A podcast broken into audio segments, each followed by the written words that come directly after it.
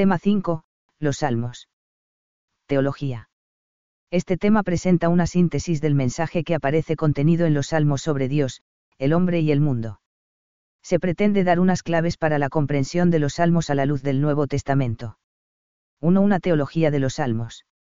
En el libro de los Salmos cada poema es una composición completa en sí misma, que expresa quién y cómo es Dios para el orante, cómo éste se comprende a sí mismo y al mundo que le rodea y cuál es su relación con Dios. Por otra parte, los salmos recogen el sentir religioso del pueblo elegido desde la época de la monarquía hasta la última etapa del Antiguo Testamento.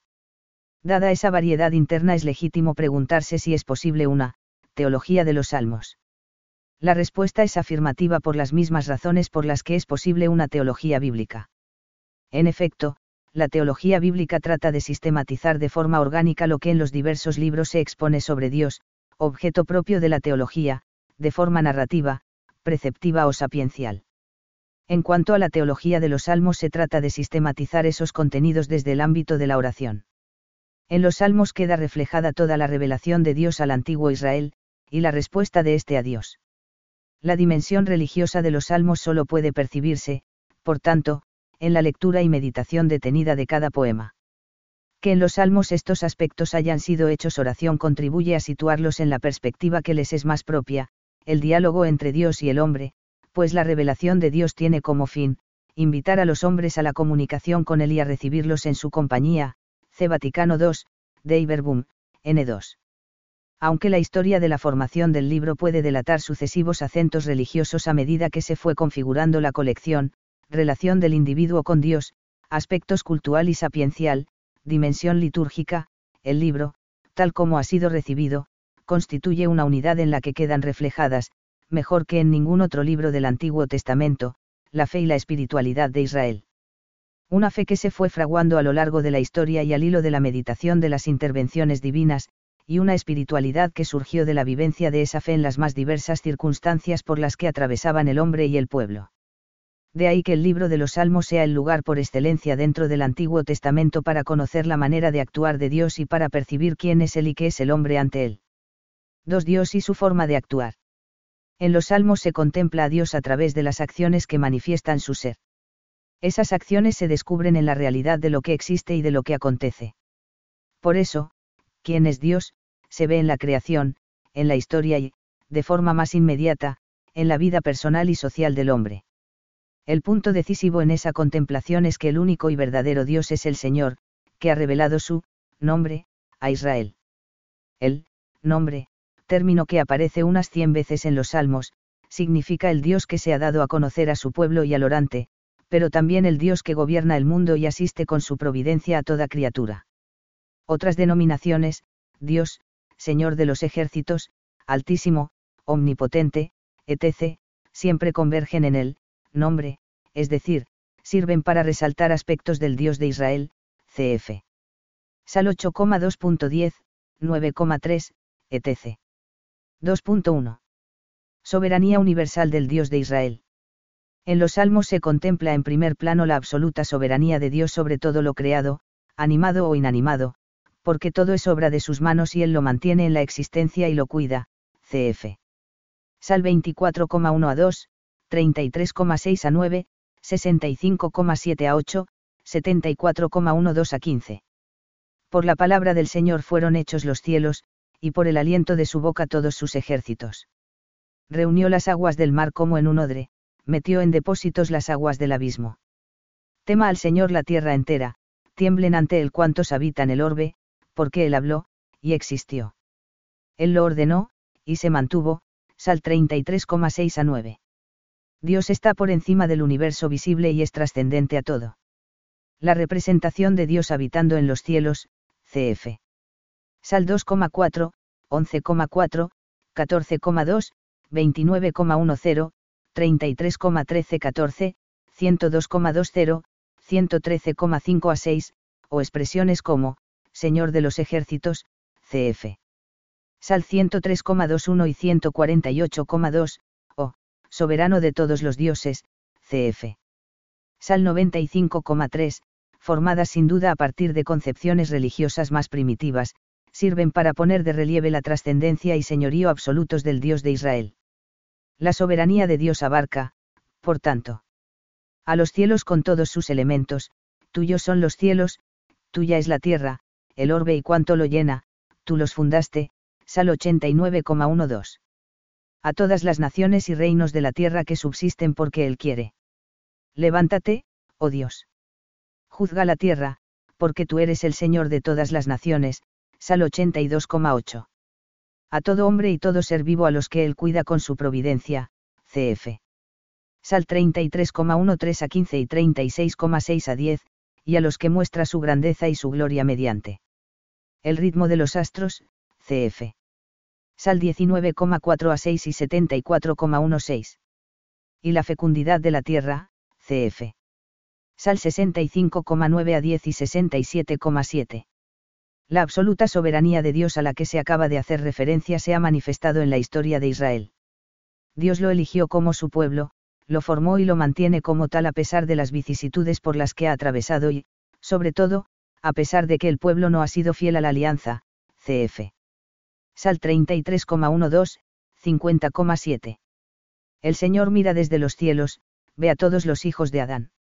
Desde el lugar de su morada observa a todos los habitantes de la tierra. Él modela el corazón de cada uno.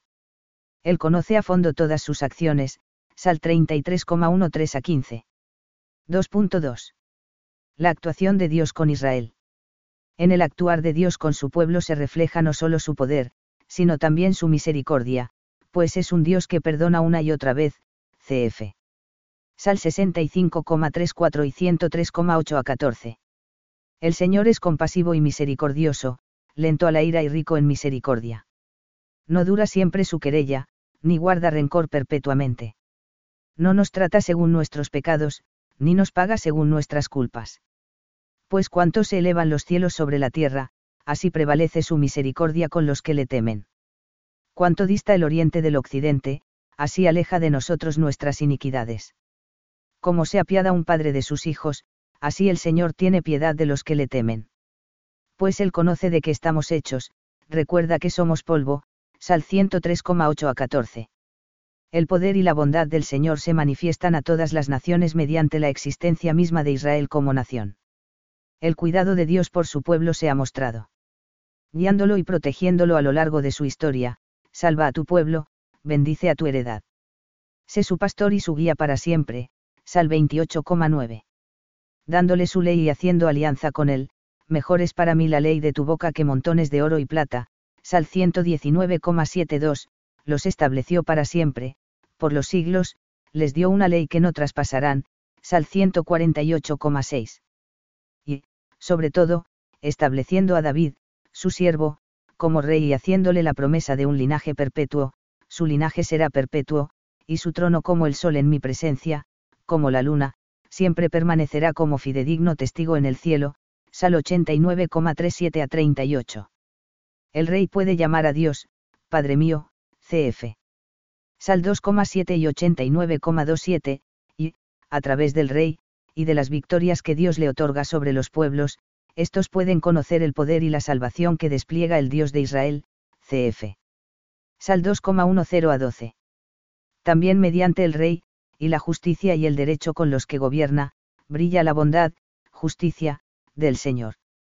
La elección de la dinastía davídica por parte del Señor va acompañada de la elección de Sión como ciudad del gran rey y como lugar en el que está el santuario donde el Señor se ha hecho presente, pues él, al mismo tiempo que habita en los cielos, ha querido poner su morada en el templo, sobre los querubines del arca, cf. Sal 46,5, 80,2 y 99,1. No importa que en los salmos se encuentren ecos de la Jerusalén predavídica y del culto que allí, o en otras partes de Canaán, se ofreciera al Dios de la naturaleza, cf. Sal 110. Con la elección de la ciudad como sede del rey y con la llegada del arca al templo allí construido, Jerusalén se ha convertido en ciudad santa. El templo es el lugar de refugio y de súplica, de acción de gracias y de alabanza, para quien confía en el Señor y para todo el pueblo, incluso para todos los pueblos de la tierra, cf. Sal 5,8, 27,4 y 86,9. Una cosa pido al Señor, esta solo busco, habitar en la casa del Señor todos los días de mi vida, para gozar de las delicias del Señor y contemplar su templo. Él me ocultará en su tienda en los días aciagos, me esconderá en lo secreto de su morada, me subirá a lo alto de una roca. Entonces será exaltada mi cabeza sobre los enemigos que me cercan, ofreceré en su morada sacrificios jubilosos, cantaré y entonaré salmos al Señor, Sal 27,4 a 6. Señor, hazme saber mi fin, cuál sea la medida de mis días, para saber qué fugaz soy yo. Has dado a mi vida unos pocos palmos, mi existencia es nada delante de ti. Un soplo es todo hombre en su vigor. Como una sombra el hombre pasa, en vano se afana, amasa fortuna sin saber quién la cosechará. Sal 39,5 a 7. 2.3. La actuación de Dios con el justo y con el impío. El Dios soberano de Israel es el Dios personal. Él ha dado la vida a cada hombre en el seno materno y puede arrebatarla cuando quiera. Él dispone su duración. También es Dios quien da el éxito o el fracaso a las acciones humanas. Por eso se apela a Él en la enfermedad y en las situaciones de angustia a causa de la persecución de los enemigos. Él es, Sadik, justo, con todos y a cada uno da su merecido, cf. Sal 112,4 y 116,5. Así muestra su justicia, salvando al pobre y al humilde y castigando al que confía en sí mismo y al soberbio. De la forma de actuar de Dios con su pueblo a lo largo de la historia y con cada hombre tal como éste lo percibe en su experiencia personal, se deduce que Dios siempre es fiel a sí mismo, a lo que Él es, soberano, providente y justo, a ti, Señor, levanto mi alma. Barra Dios mío, en ti confío. Barra no quede yo avergonzado, barra no se alegren mis enemigos a mi costa. Barra nadie que espera en ti queda avergonzado, barra queden avergonzados los traidores sin motivo. Barra muéstrame, Señor, tus caminos, barra enséñame tus sendas. Barra hazme caminar en tu fidelidad, instruyeme, barra pues tú eres mi Dios Salvador, barra y en ti espero todo el día barra acuérdate, Señor, de tu misericordia barra y de tu amor, que son eternos, Sal 25,1 a 6.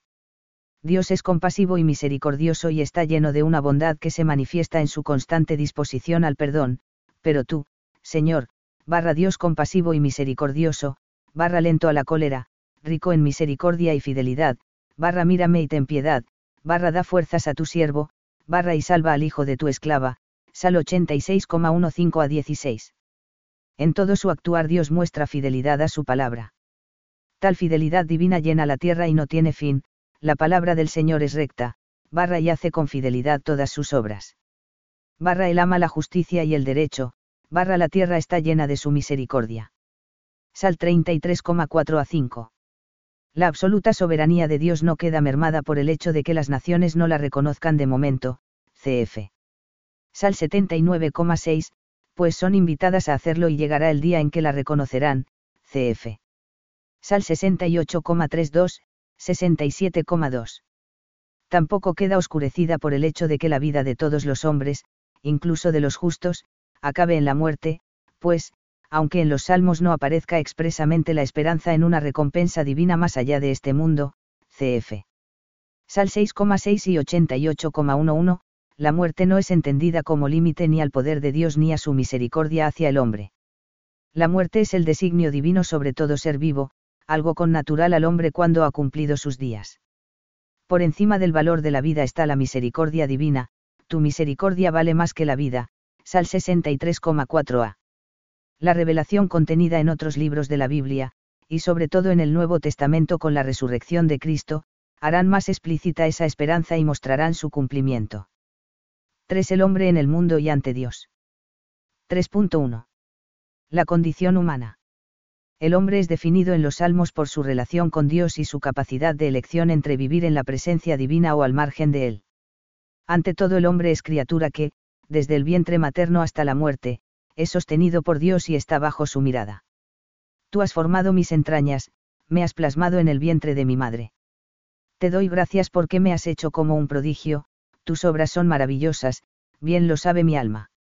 No se te ocultaban mis huesos cuando en secreto iba yo siendo hecho, cuando era formado en lo profundo de la tierra, Sal 139,13 a 16. El hombre posee una dignidad superior a la de los demás seres de la tierra, cf.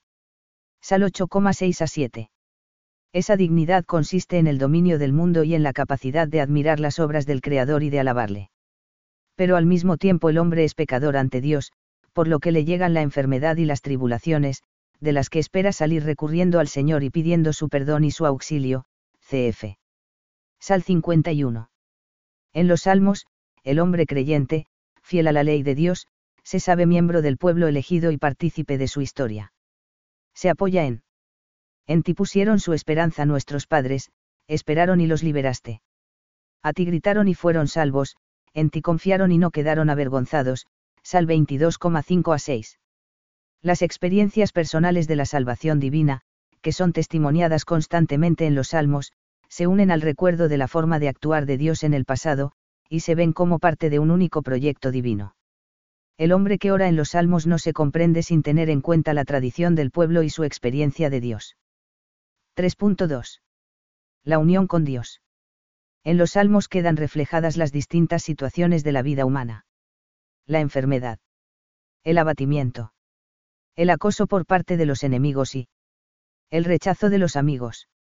La alegría y el agradecimiento tras la curación o tras la victoria. Los momentos de paz interior, el gozo de las celebraciones festivas, etc. Pero todas esas situaciones son trascendidas al convertirse en motivo de oración ante el Señor. Desde todas ellas se anhela la unión con Dios y el gozar de su presencia, que muchas veces se refleja en el encuentro con Él en el templo, cf. Sal 24,6, 42,2. Las intervenciones salvíficas de Dios en el pasado para fundamentar su conocimiento de Dios y la forma de dirigirse a Él qué alegría cuando me dijeron. Vamos a la casa del Señor. Ya se han parado nuestros pies a tus puertas, Jerusalén. Jerusalén, bien cimentada, ciudad sólida y unida. Allí suben las tribus, las tribus del Señor. Es un precepto de Israel, para alabar el nombre del Señor. Pues allí está la sede de justicia, la sede de la casa de David. Pedid la paz para Jerusalén, estén seguros los que te aman. Haya paz dentro de tus muros, seguridad en tus casas. Por mis hermanos y mis amigos diré, haya paz dentro de ti. Por la casa del Señor, nuestro Dios, buscaré tu bien, Sal 122. Para lograr la unión con Dios el hombre posee un medio que es al mismo tiempo don de Dios, la ley. El hombre es capaz de conocerla y de secundarla en su vida y ello le convierte en sabio y temeroso del Señor, cf. Sal 1 y 19 el cumplimiento de la ley divina acarrea ya el éxito y la felicidad en esta vida. A lo largo de los salmos se encuentran constantemente exhortaciones que suponen la decisión libre del hombre de orientar su conducta según la ley de Dios y señalan las consecuencias de hacerlo o no hacerlo. El hombre que se aleja de la ley divina y que no tiene en cuenta a Dios o piensa que Dios no ve lo que pasa en este mundo ni actúa en él es calificado de, impío, soberbio, o, necio. Los, enemigos, tan mencionados en los salmos, lo son fundamentalmente en cuanto que se olvidan de Dios y se ríen de sus leyes. Están implicados en el mal y sirven a un poder adverso a Dios, Belial, cf. Sal 18,5. Su futuro es claro, también Dios se olvidará de ellos y, en consecuencia, le sobrevendrán todo tipo de desgracias. Las imprecaciones contra los enemigos recogidas en los salmos a veces son muy duras y reflejan el celo por Dios y por su ley, más allá del conflicto real que describen representan la actitud del salmista ante el mal. 3.3. Dimensión cristológica del Mesías y del Templo. Dos instituciones de Israel cobran especial relieve en los salmos, el rey, como instrumento de la salvación otorgada por Dios, y el templo, como lugar de la presencia divina. Ambas anuncian a Cristo, aunque de forma distinta, y culminan en él. En los Salmos del Rey, queda abierta la promesa de Dios sobre su ungido, el descendiente de David. En el Nuevo Testamento se comprenderá que tales promesas se han cumplido en Jesucristo y a él se aplicarán en sentido estricto expresiones que en los salmos solo tenían sentido metafórico. Por eso a esos salmos se les ha llamado, salmos mesiánicos, aunque en realidad, todos pueden referirse a Cristo de una forma u otra, cf. LC 24,44 para los hombres del Antiguo Testamento el máximo encuentro con Dios se producía en el Templo de Jerusalén y los salmos dejan constancia de la añoranza del lugar santo y del gozo de permanecer en él. En el Nuevo Testamento se proclama que Dios se hace presente en la humanidad de Cristo, Nuevo Templo, cf. Y en 2,17 a 22, en él se ofrece a todos los hombres la posibilidad de un encuentro filial con el Dios creador y redentor. El cristiano aspira no a permanecer en el templo, sino a vivir en Cristo. La dimensión cristológica del salterio arranca del uso que Jesús hace de los salmos y de cómo los comprendieron los agiógrafos del Nuevo Testamento, especialmente San Pablo y los evangelistas.